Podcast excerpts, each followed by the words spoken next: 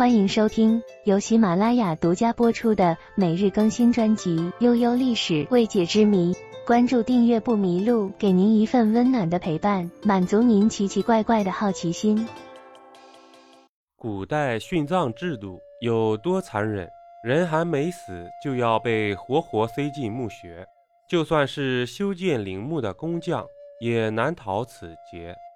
那么，人进墓穴之后还能活多久呢？要想知道这个，我们先了解一下活葬制度的由来。活人陪葬就是活人为死去的帝王、贵族等权贵人物进行陪葬，是古代一种极其残忍的习俗。陪葬者的身份各不相同，一般都是死者生前亲近的人，比如近亲、近臣、奴仆以及俘虏等，而陪葬的人都随着死者的身份高低而变化，多得上百，少得数人不等。而活人陪葬的历史十分悠久，大致在原始社会就已经出现了，在商周时期十分兴盛，尤其在商朝，人们相信死后会去另一个世界，因此就有视死如视生这种说法，所以用活人陪葬就十分流行了。自商朝以后，周、春秋、战国、秦朝。皆有陪葬习俗，在《墨子节葬》中记载：天子杀荀，重者数百，寡者数十；将军、大夫杀荀，重者数十，寡者数人。春秋时流行一种用人俑陪葬的方式，这样的方式孔老夫子都看不下去，才说道：“始作俑者，其无后也。”说明儒家并不是倡人殉，可是统治者们没有人性，一直延续着这种可怕的陪葬制度。人殉这个陋习在历史上几起几落，兴盛于商周，绝迹于汉代，包括南北两宋也没出现过。但元朝入主中原后，这个陋习再次死灰复燃。而朱元璋更是开启了明代的人殉恶习。期间土木堡之变的主角明英宗朱祁镇曾下诏废除，但清朝初期又再次出现了。直到康熙年间，这个传承千年的恶俗才被彻底废除掉了。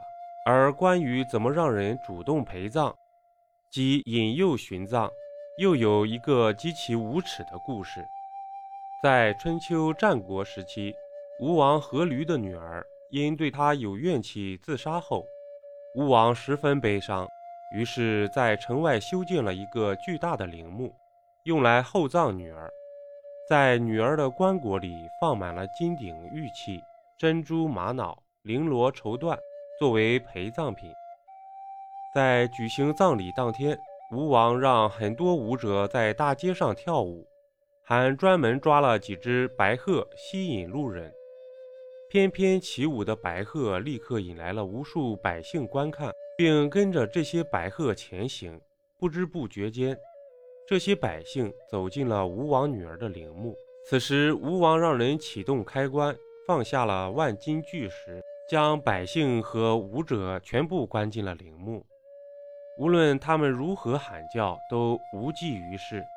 于是，他们连同白鹤，通通成为了吴王女儿的陪葬品。这件事很快传遍全国，所有人都对吴王的无耻行为恨之入骨。所以，很多人并不是心甘情愿殉葬的，大部分都是威逼利诱的结果。而人殉又分为生殉和死殉，生殉就是把人活生生的直接塞到墓中。死训是把被陪葬者在墓室外杀死，再放到墓中。在生训时，为了避免逃跑，还会把陪葬者进行固定及活埋，就是把陪葬者的手脚捆住，然后摆成一定的姿势，再进行活埋。但这种漫长的过程更让人绝望，所以有些陪葬者甚至会主动求死。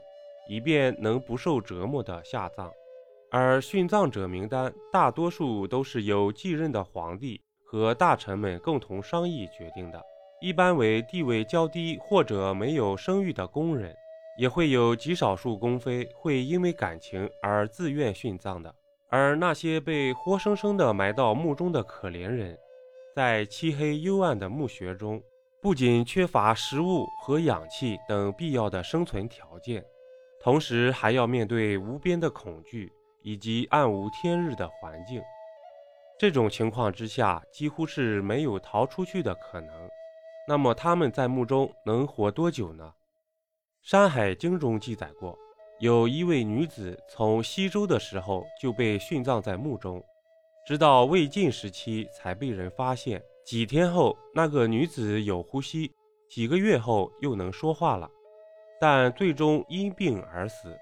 也就是这个女子活了数千年之久。当然，这限于神话之中。理论上来讲，人在那种环境之中是不可能存活太久的。首先就是没有氧气。古代的墓穴在修建完成后，都会将墓穴封死，不会有任何的出入口。而深埋于地下的墓穴，一旦被封死，就意味着氧气会越来越少。人在没有氧气的情况下，只要四到六分钟便会昏迷，然后死亡。而就算墓穴里能够通风，能够提供一些氧气，墓穴里的人。也会因为没有食物和水而很快死亡。根据科学表明，人在不吃东西的情况下能存活七天，但如果不喝水，就只能活三天。所以，就算有氧气供应，但是没有水和食物，人也只能活三五天吧。而最后一点便是数之不尽的恐惧，人被埋入这种黑暗阴冷的环境之中。很容易导致精神崩溃，就算墓穴里有灯，也不可能一直都亮着。加上身边的人不断的死去，这种巨大的心理恐慌，一般人真的很难承受得住。所以，这种心理上的绝望，更会加速人的死亡。人一旦被活着埋进了墓穴里，就注定难逃死亡的命运，而且死亡的时间也无法自己掌控。多则三五天，少则几分钟，数不尽的恐惧心理才是活下去最大的障碍。本集播讲完毕，点个关注，订阅一下哦，下集我们不见不散。